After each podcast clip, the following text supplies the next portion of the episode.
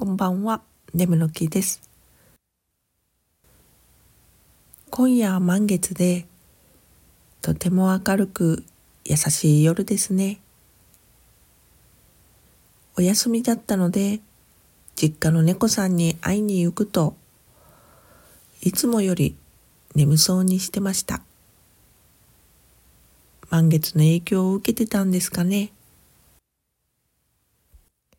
今日は若干おしとやかでしたし、血が騒ぐより満ち足りて落ち着く感じがするのかもしれませんね。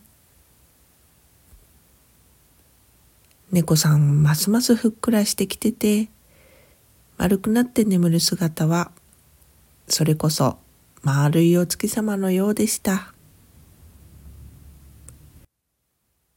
それではまた。